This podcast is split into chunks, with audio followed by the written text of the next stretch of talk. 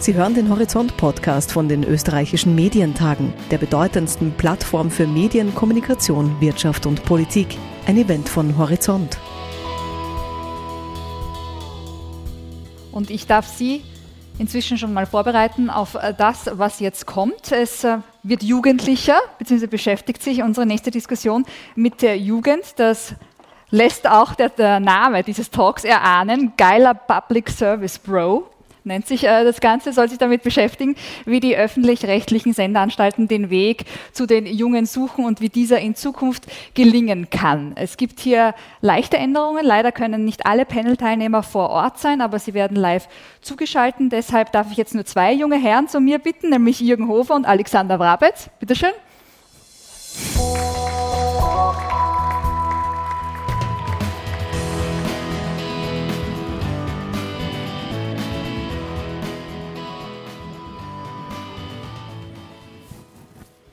Ja, nochmals einen schönen Vormittag. Das war eigentlich immer mein erklärtes Ziel, einmal live im Fernsehen als junger Mann bezeichnet zu werden. Das hätten wir jetzt auch erledigt.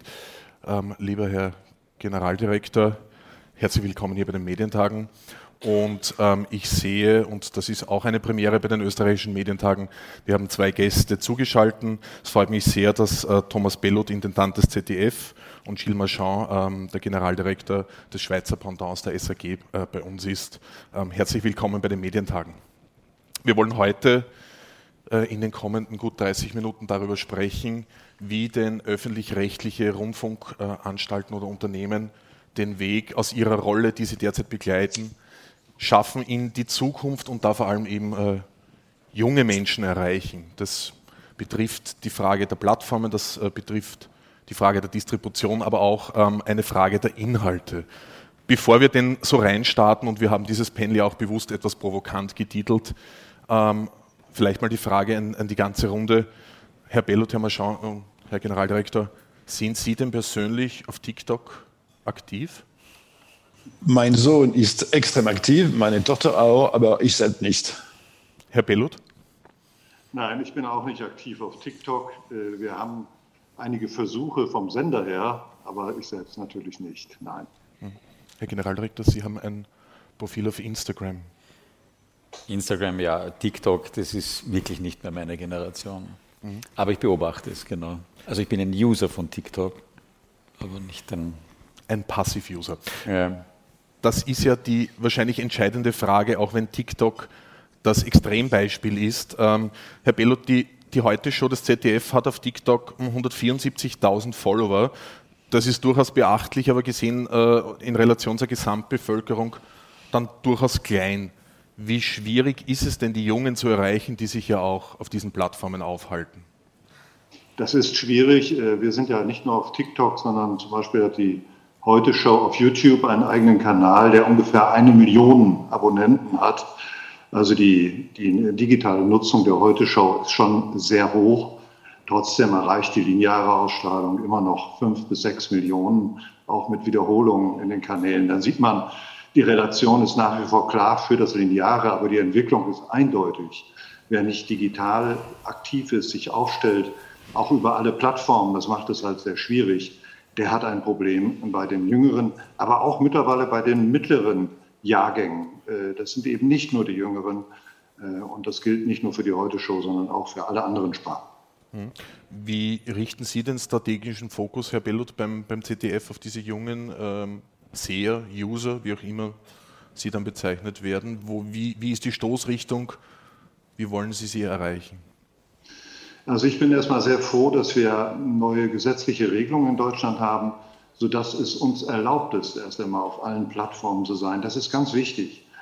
Und die Jüngeren im Netz zu erreichen, das schafft man zum Beispiel auch sehr gut mit Serien. Und wir haben jetzt die Möglichkeit, Serien, auch internationale Koproduktionen, äh, das erste Mal im Online zu präsentieren. Also First Look, erster Zugriff äh, auf der ZDF-Mediathek. Und das treibt die Nutzerzahlen gewaltig nach oben. Wenn diese Möglichkeit nicht da wäre, hätte ich ein Problem, zumal wir, wenn wir das organisieren können, auf unseren Plattformen auch mit den Produzenten Deals machen können, dass sie also eine Entlohnung dafür bekommen. Also insgesamt funktioniert das durch die neue Regelung sehr gut. Und jetzt haben wir eine erstmalig eine ernsthafte Chance, äh, online first zu machen.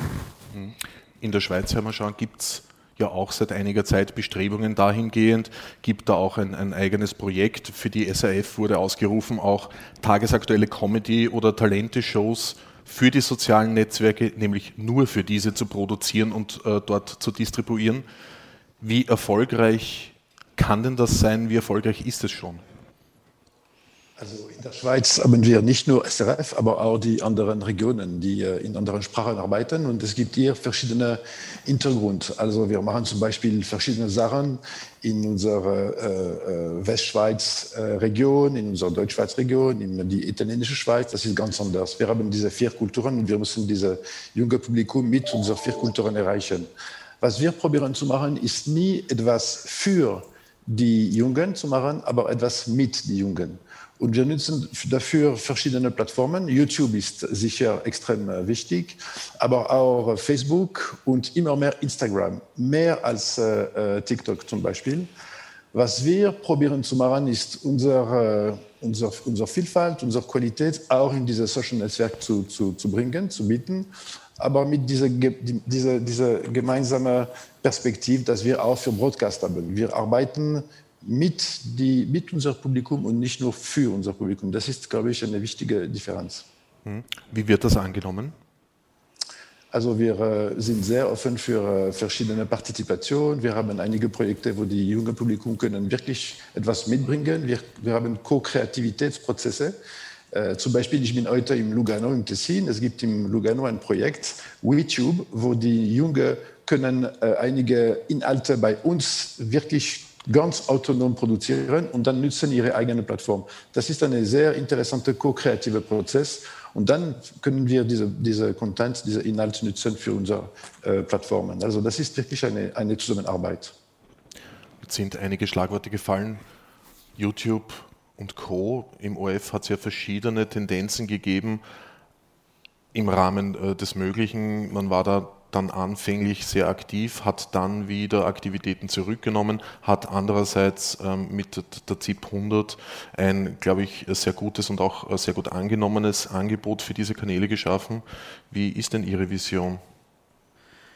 Ich glaube, wir haben heuer in Österreich, äh, in anderen Ländern war das anders, eine, eine Zeitenwende, weil bei der RTR AGTT Bewegtbildstudie, die jetzt gestern präsentiert wurde, sieht man erstmals, dass äh, äh, in Österreich äh, der, der, der lineare Fernsehkonsum bei den unter 30-Jährigen unter 50 Prozent liegt und die Streaming-Dienste, die unterschiedlichsten sozusagen hier fast die Majorität haben. Das heißt, wir stehen bei aller Stärke, die wir derzeit noch in unseren klassischen Medien haben, vor der Herausforderung, hier diese Plattformlogiken in die Art und Weise, wie wir produzieren, was wir fürs Publikum machen und wie wir auch distribuieren, einfließen zu lassen.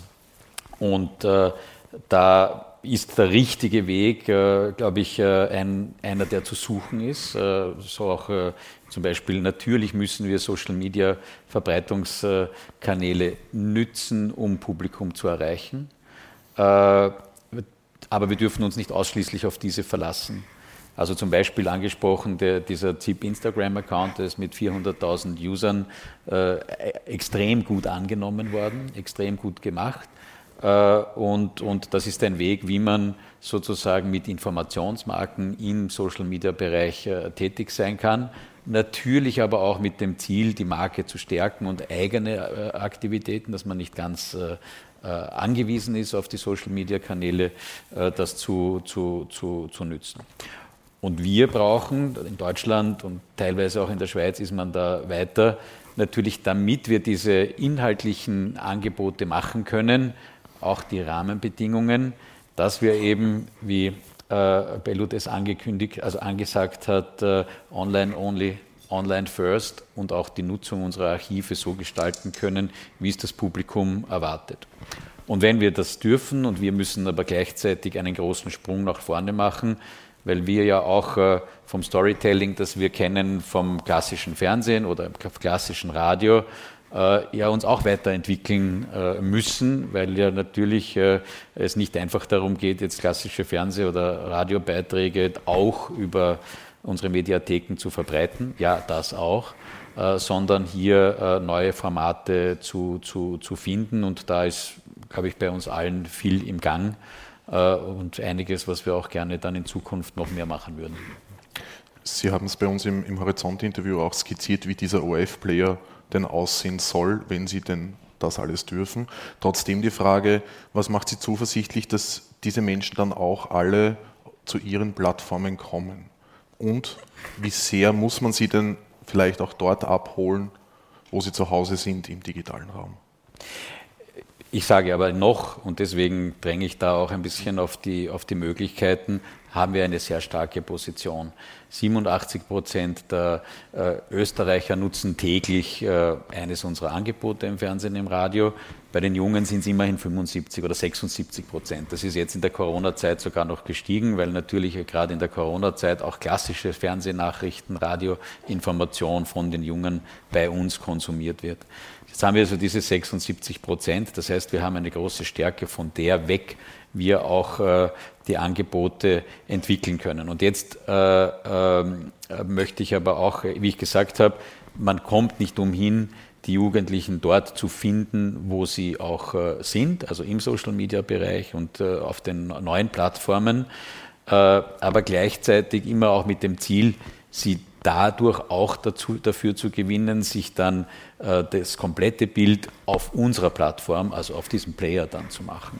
Und ich glaube, die Beispiele, die wir haben mit der Stärke unserer Mediatheken, mit der Stärke unserer Online-Auftritte oder die Stärke, die die BBC hat oder die Stärke, die auch in Deutschland äh, mit, mit den Funkangeboten äh, zum Beispiel entwickelt wird, ist die Basis dafür da, dass man sagt, es wird eine, in Zukunft drei Verbreitungswege für öffentlich-rechtliche Inhalte geben.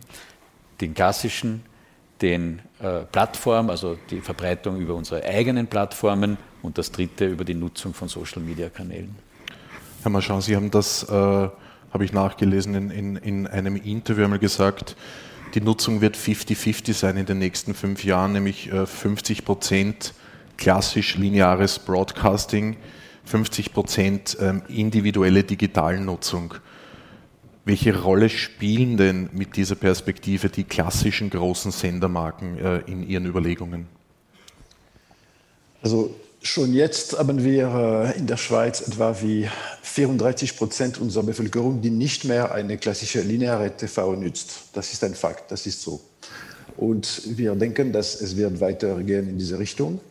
Was wir machen dafür oder was wir machen, um diesen Prozess zu begleiten, ist zuerst in unsere äh, äh Sprachen, in unsere vier Sprachen äh, digitale Plattform zu bieten, mit allem, was, was wir produzieren, verfügbar und wirklich sehr äh, angenehm zu nutzen. Und dann schaffen wir für, für, äh, für jetzt, also im November werden wir eine neue Plattform lancieren. Das ist eine, es wird eine nationale Plattform sein, äh, eine multisprachige Plattform, wo es wird möglich, alle unsere Inhalte wiederzufinden in eine thematische Organisation mit Untertitelung. Es ist absolut wichtig zu, zu verstehen, dass in der Schweiz muss man wirklich mit diesen vier Sprachen und vier Kulturen, Kulturen denken und arbeiten. Und wir glauben, dass diese digitale Welt bringt uns äh, wirklich neue Möglichkeiten, unser Publikum gemeinsam zu erreichen. Und wir glauben, dass äh, die klassische TV und Radio wird immer super wichtig sein für die Produktion, eigene Produktion. Aber Distribution wird ganz anders sein und wir werden probieren, diese gute Produktion in die verschiedenen Distributionen wirklich zu platzieren. Und wir sind glücklich in dieser Perspektive, weil in der Schweiz ist es möglich, dank unserer Konzession, äh, alle Distribution zu nutzen für uns. Die einzige äh, Limite oder Grenze, die wir haben, ist, dass wir können es nicht kommerzialisieren. Also keine digitale Werbung. Wir können nicht unsere digitale Nutzung in der Markt refinanzieren. Das ist für uns nicht möglich, weil es gibt diese Wettbewerb mit den anderen Akteuren, die privaten Akteuren. Aber, aber nutzen dieser Plattform ist für uns ganz möglich und wir machen, wir machen es am besten in unseren vier Sprachen und gemeinsam jetzt mit dieser neuen Möglichkeit. Also ich hoffe, ich glaube, dass diese Situation wir wirklich in diese Richtung weiter, weitergehen. Und dann werden wir grosso modo, das ist nicht eine, eine präzise KPI, das ist eine, eine Stoßrichtung, wir werden diese 50-50 Nutzung äh, einmal erreichen, wahrscheinlich in den nächsten fünf Jahren. Hm. Herr Bellutz, Sie haben es in Deutschland eine Spur einfacher als in der Schweiz, zwar auch unterschiedliche Kulturen, aber immerhin eine Sprache. Aber wie, wie sehen Sie denn die Frage, wie viel der Inhalte, die Ihre Redakteure erstellen, müssen denn noch auf den eigenen Plattformen stattfinden? Wie viel darf man auch an fremde Plattformen abgeben? Es sollte schon möglichst viel auf den eigenen Plattformen stattfinden. Da haben wir die Kontrolle auch. Wir wissen auch, wie genutzt wird. Wir kennen ja nach wie vor nicht die exakten Nutzerdaten, zum Beispiel auf YouTube. Wir haben eine Vorstellung von der insgesamten Menge dort, aber wie lang geguckt wird, in welcher Form, das wissen wir nicht genau. Also die eigene Plattform ist mir schon sehr recht, nur es reicht nicht. Äh, Alexander Wabetz hatte das Beispiel Funk erwähnt. Funk hat einen eigenen Auftritt im Netz, eine Homepage, über die man Funkprogramme erreichen kann. Das ist fast bedeutungslos. Die meiste Nutzung bekommen Funk über die Marken, die sie im Netz bei anderen Plattformen kreiert haben, für bestimmte Zielgruppen, Talkformate und anderes. Also es zeigt, ohne die Nutzung dieser Plattform ist gerade bei der ganz jungen Zielgruppe ganz schwer was zu machen. Trotzdem habe ich die Hoffnung, Corona, Covid-19-Krise hat ja auch einiges Positives gezeigt. Die lineare Nutzung lebt noch. Aber auch im Netz, digital, ist die, das Angebot besonders erfolgreich, das auch eine Stütze im linearen Fernsehen hat. Ich nehme ein Beispiel. Professor Harald Lesch, unser Wissenschaftsexperte, ist linear sehr erfolgreich, hat aber jetzt auch eine eigene Marke bekommen in digitalen Angeboten, sowohl auf der Mediathek als auch auf internationalen Plattformen. das zeigt, das spielt irgendwie zusammen, sollte uns auch Hoffnung machen, das Lineare nicht abzuhaken. Am besten ist das Zusammenspiel. Trotzdem braucht man die Chance auch, extra neue Angebote äh, digital anzubieten. Hm. Sie haben, Herr Bellut, ähm, äh, das Angebot Funk angesprochen. Dafür gab es einen, einen jährlichen Topf von, ich glaube, 45 Millionen Euro, um dieses Programm zu bespielen. Was darf oder was soll denn das auch kosten? Naja, es ist ja Funk ist nur ein kleiner Ausschnitt. Wir selbst haben ja in unseren Etats auch schon erhebliche Anteile, die wir digital investieren. Nach dem neuen Gesetz sind da die Restriktionen ja auch gefallen. Wir sind jetzt in der Lage, dort zu investieren, wo wir es äh, für am sinnvollsten erachten. Und das ist eben eine ganz wichtige Voraussetzung. Und dann tastet man sich Schritt für Schritt ran. Äh, das größte Managementproblem ist ja, wo investiert man und wo nimmt man was weg? Und da sind wir mit, wie die anderen Sender ja auch, im Umbauprozess. Also nochmal, äh, eine eigene Homepage, eine Mediathek oder was der ORF jetzt mit dem Player macht, das ist extrem wichtig. Aber es reicht halt in dieser Welt nicht aus und wir können sie nicht ändern. Investieren und gleichzeitig natürlich äh, der Kostenwahrheit ins Auge zu sehen, ist beim ORF ebenso ein Thema. Ähm, der ganze Umbau in quasi neue Produktionsweisen, in neue Plattformen ist ja auch äh, nicht nur Ressourcen, sondern natürlich auch ähm, äh, finanziell intensiv. Wie gehen Sie denn diesen Spagat zwischen quasi ähm, dem Klassischen und dem Bewährten und dem Bewahren dieses ähm, und dem Entwickeln neuer äh, Produktionen und Inhalte, die dann schon in diese Stoßrichtung gehen? Also sozusagen die ganz äh, größeren um, um, Umschichtungen, strategischen Umorientierungen, die können wir dann machen, wenn wir auch die gesetzliche Basis dafür haben, weil sonst ist es sozusagen dann zu lange ein, ein Trockentraining und in dem äh, sind wir eh schon jetzt äh, länger. Äh, ich glaube aber auch, dass es gar nicht, also gar nicht anders gehen wird, als dass wir die, die Stärken unserer Units im Fernsehen, im Radio, äh, äh, auch im Online-Bereich schon nützen, um gemeinsam mehr Neues dann auch für die, für die äh, Plattform Zukunft zu gestalten.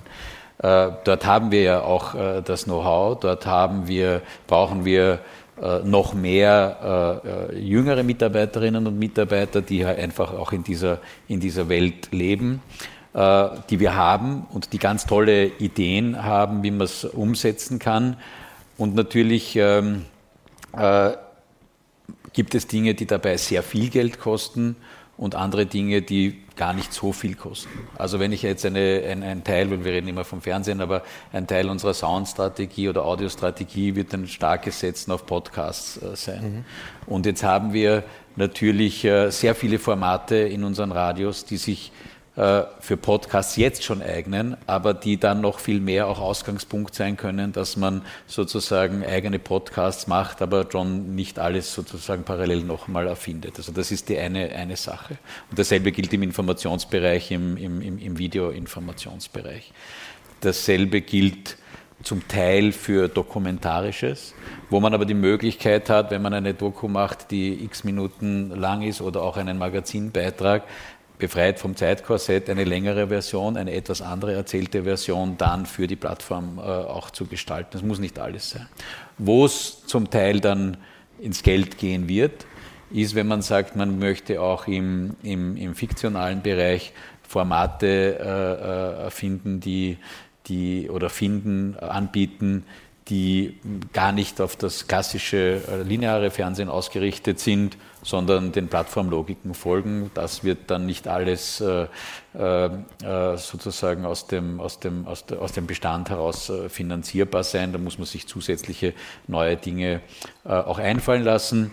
Wir arbeiten zwar auch an einem, einem, einem Format, die, die, die Kathi Zechner, dass man sagt, äh, sozusagen einen, einen, einen, einen, einen, einen, ein Film, der aus einerseits aus Elementen besteht, die, die, die man dann als Clips einsetzen kann, aber in Summe dann auch wieder einen abendfüllenden äh, Film ergibt. Also diese Möglichkeiten gibt es. Aber ansonsten wird es auch Bereiche geben, wo wir, wo wir werden umschichten müssen. Jetzt sind die wahrscheinlich dafür wesentlichen Stichwörter schon äh, einige Male gefallen, nämlich der medienpolitische Rahmen. Wir werden morgen am Abend ähm, auch mit dem äh, Medienbeauftragten des Bundeskanzlers äh, darüber sprechen. Trotzdem natürlich ähm, die Frage jetzt schon, für diese Vorhaben brauchen Sie ähm, durchaus maßgebliche äh, gesetzliche Änderungen, Lockerungen, äh, wie auch immer, ähm, Digital First ähm, oder Digital Only und auch diese Sieben-Tage-Regel. Wie zuversichtlich sind Sie denn, dass das im Endeffekt dann nicht ein Kompromiss wird, ähm, bei dem Sie vielleicht einiges dürfen, einiges nicht dürfen und man diese nächste Generation, die Generation Z, wie sie dann oft genannt wird, dann vielleicht nur bedingt erreichen kann? Natürlich ist es letztlich eine politische Entscheidung, dass man sagt, will man den, dem öffentlich-rechtlichen Rundfunk, der ein Teil des europäischen Erfolgsmodells die letzten 100 Jahre war, auch ermöglichen, an der neuen medialen Zukunft voll teilzunehmen. Und da bin ich eigentlich grundsätzlich optimistisch, dass, dass, dass das erkannt wird, zunehmend erkannt wird. Äh, die Regelungen, über deren Aufhebungen äh, wir derzeit diskutieren, die Sieben-Tage-Regel etc., die sind ja erst vor vor 10, 15 Jahren im Zuge einer europäischen mm, Rechtsentwicklung eingeführt worden. Und ich glaube, auch in Europa erkennt man jetzt, äh, dass diese Regeln für die Zukunft nicht geeignet sind. Und äh, man sieht ja jetzt an den Beispielen, Deutschland ist da ein gutes Beispiel, dass diese, da etwas in Bewegung ist. Und ich glaube, dass auch in Österreich das, das, das, das möglich sein wird. Dazu gesagt habend, weil das natürlich dann immer das Thema ist, äh, wir die neue österreichische Medienordnung, die auch die, eben die, die Dualität im, im, im, im, digitalen Zeitalter zeigen soll, die wird viel mehr auf Zusammenarbeitsmöglichkeit setzen müssen, Zusammenarbeit mit äh, anderen äh, Stakeholdern, die vielleicht nicht klassische Medienunternehmen sind und mit uns sozusagen zusammenarbeiten äh, können, aber auch klassischen Medienunternehmen und da eine Offenheit zu haben, äh, von unserer Seite hier diese Zusammenarbeit zu leben. Äh, das ist vielleicht auch einer der, der, der, der, Gründe, dass wir diese Offenheit haben, dass, das auch, dass ich zuversichtlich bin, dass wir da auch beim Gesetzgeber dann zu einem Ergebnis kommen werden. Herr Bierlut, ähm, Stichwort Medienpolitik. Die FAZ hat das zuletzt äh, mit Zitat einem medienpolitischen Schneckentempo tituliert, das der Akzeptanz, aber auch der Ausgewogenheit des dualen Rundfunks äh, schade. Wie zufrieden oder unzufrieden sind Sie denn mit der deutschen Medienpolitik? Wir haben ja gerade einen neuen Medienstaatsvertrag, der uns ja neue Möglichkeiten gibt. Damit bin ich sehr zufrieden. Ansonsten ist öffentlich-rechtlicher Rundfunk immer ein nicht enden wollender Diskussionsprozess, auch mit den Ländern. Wir stehen ja im Augenblick gerade in der Diskussion über den neuen Beitrag ab 1.1.21. Und das sind lebhafte Debatten äh, bis zum Ende des Jahres mit einem offenen Ende, wenigstens in einem Bundesland. Das gehört dazu. Die, Alexander Wabitz hat es gesagt, die Gesellschaft bestimmt am Ende, wie wichtig der öffentlich-rechtliche Rundfunk sein kann auf Dauer in Zeiten, wo so vieles im Umbruch ist, wo auch die Politik sehr fordernd ist. Und das ist eine, auch an die Politik eine sehr ernsthafte Frage. Wir übernehmen die Verantwortung für die Qualität unserer Angebote äh, und die begleitende Politik äh, übernimmt die Verantwortung für die Gestaltung der Rahmenbedingungen. Ich finde das einen urdemokratischen Prozess und gehe da immer furchtlos in die Debatten. Aber wir sind eigentlich gut unterwegs. Das war relativ diplomatisch, Herr Marchand. Ähm, das Schweizer Pendant, die NZZ, nennt das eine erstaunliche Passivität und die SAG treibe die Politik auf juristischer Ebene vor sich her. Ist es denn wirklich so dramatisch? So, wir sagen in der Schweiz ja. Es bedeutet, dass äh, äh, wir sind immer noch in großen Diskussionen. Wir haben einige haben gedacht, dass nach dieser großen No-Bilag-Diskussion, dieser großen Abstimmung, wird die, die Situation etwas ruhiger sein. Und das ist nicht so, weil unser Markt ist wirklich unter Druck. Äh, es gibt eine, wie ein, eine Werbung Crash in der Schweiz und es bedeutet, dass die verschiedenen Akteure, die Verleger besonders, haben äh, große Schwierigkeiten, existenzielle Schwierigkeiten. Und in diesem Hintergrund, in dieser Background muss man Lösungen finden, die für alle mehr oder weniger okay sind. Also wir haben jetzt eine Konzession, eine neue Konzession. Diese Konzession ist für uns absolut äh, okay, nachvollziehbar. Wir können damit gut, gut arbeiten. Aber wir glauben, dass was extrem wichtig wäre jetzt, ist bessere Kooperationen mit den verschiedenen Akteuren, besonders die, die Verleger zu schaffen.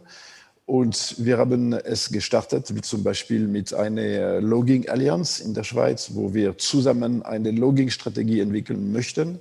Äh, und wir werden es nutzen für unsere neue Plattform PlaySwiss, wie schon gesagt.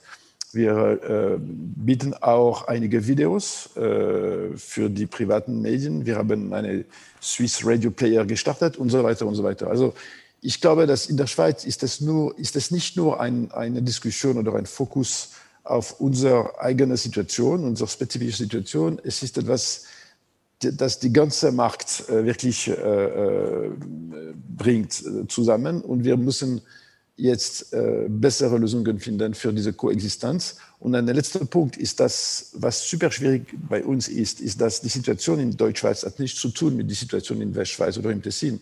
Markt sind ganz anders, äh, Akteure sind anders, es gibt nicht die gleiche Werbungniveau zum Beispiel. Also das ist, das ist schwierig, gute Lösungen in diese solidarische Schweiz oder in diese Konföderation, gute Lösungen zu finden, sind nicht ganz einfach. Also die Diskussionen gehen weiter. Ja, ich hoffe, dass wir werden, äh, wir werden äh, konstruktive Lösungen finden mit äh, die, die privaten Akteuren. Aber ehrlich gesagt, das ist nicht immer ganz einfach, weil wir müssen nicht nur uns transformieren, um dieses ganze Publikum immer noch zu erreichen, aber wir müssen auch viel sparen. Also viel sparen bedeutet für uns grosso modo 10 Prozent, 12 Prozent unser Budget. Und wir müssen es machen mit, die, die, mit einem Leistungsauftrag, die absolut nicht äh, reduziert ist. Also das ist, äh, ja, das ist ein Anspruch. Wir, wir müssen diese beide Richtungen gleichzeitig erreichen. Und wir, wir sind in diesem Prozess äh, wirklich genau jetzt. Herr Wawitz, äh, wir sprechen jetzt über nationalstaatliche Befindlichkeiten, wo verschiedenste Interessen auszubügeln und auszuwägen sind. Jetzt kommt wahrscheinlich äh, im November EU-weit ähm, etwas, das den OF ja auch betreffen könnte mit diesem Digital Service Act. Besteht dann irgendwann die Gefahr, ähm, dass es zu wenig europäisch ist oder zu viel nationalstaatlich und man quasi diesen äh, globalen Geschehnissen äh, nicht mithalten wird können? Natürlich ist es eine riesige Herausforderung und ist natürlich jetzt die Zersplitterung des europäischen Marktes ein Thema. Auf der anderen Seite ist es aber auch die, die Möglichkeit äh, für äh, auch ein Mehr an, an, an Kreativität. Und äh, ich glaube, dass man die Kräfte, die zum Beispiel im öffentlich-rechtlichen Rundfunk sind, die kreativen Kräfte für diese neue Welt einfach auch, sage ich jetzt einmal, entfesseln muss, dass man die Möglichkeiten hat, die Ängste, die man hatte vor 10, 15 Jahren in der europäischen Ebene, dass man gesagt hat, die öffentlich-rechtlichen sollen nicht so stark sein, sonst können keine anderen Pflänzchen daneben äh, äh, wachsen, die sind ja eigentlich äh, wirklich jetzt nur mehr ein Anachronismus, wenn wir davon ausgehen, dass unsere Hauptkonkurrenten um die Jungen jetzt insbesondere, das sind ja Konzerne wie Netflix, Amazon, Google, äh, das sind die größten und wertvollsten Konzerne der Welt. Also deren, das Schutzbedürfnis von denen ist jetzt wahrscheinlich dann auch bei den äh, noch so äh, liberalen äh, äh, Menschen in, in, in Brüssel nicht im, kann nicht im Vordergrund stehen. Auf der anderen Seite glaube ich auch, dass äh, wir die Möglichkeit haben sollten, möglichst viel zusammenzuarbeiten. Einerseits haben wir äh, öffentlich-rechtliche ja immer auch eine Perspektive der europäischen Zusammenarbeit, einerseits in der EBU, aber andererseits auch äh, in der eben bilateral oder multilateral unter den deutschsprachigen Sendern zum Beispiel.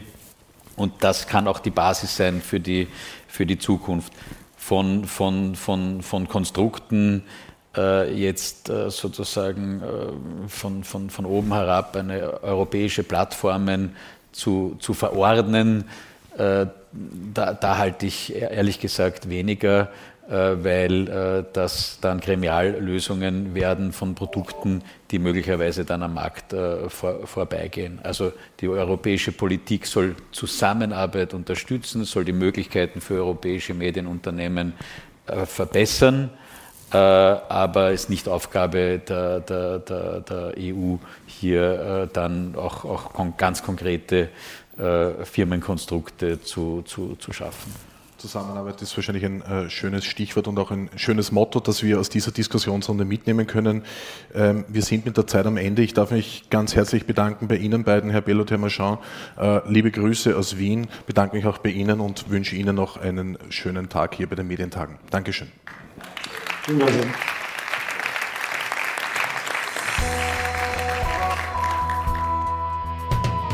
Weitere Talks und Diskussionen von den österreichischen Medientagen hören Sie in diesem Podcast-Channel. Videos von den Programm-Highlights können Sie jederzeit online nachsehen unter www.horizont.at slash OEMT 2020.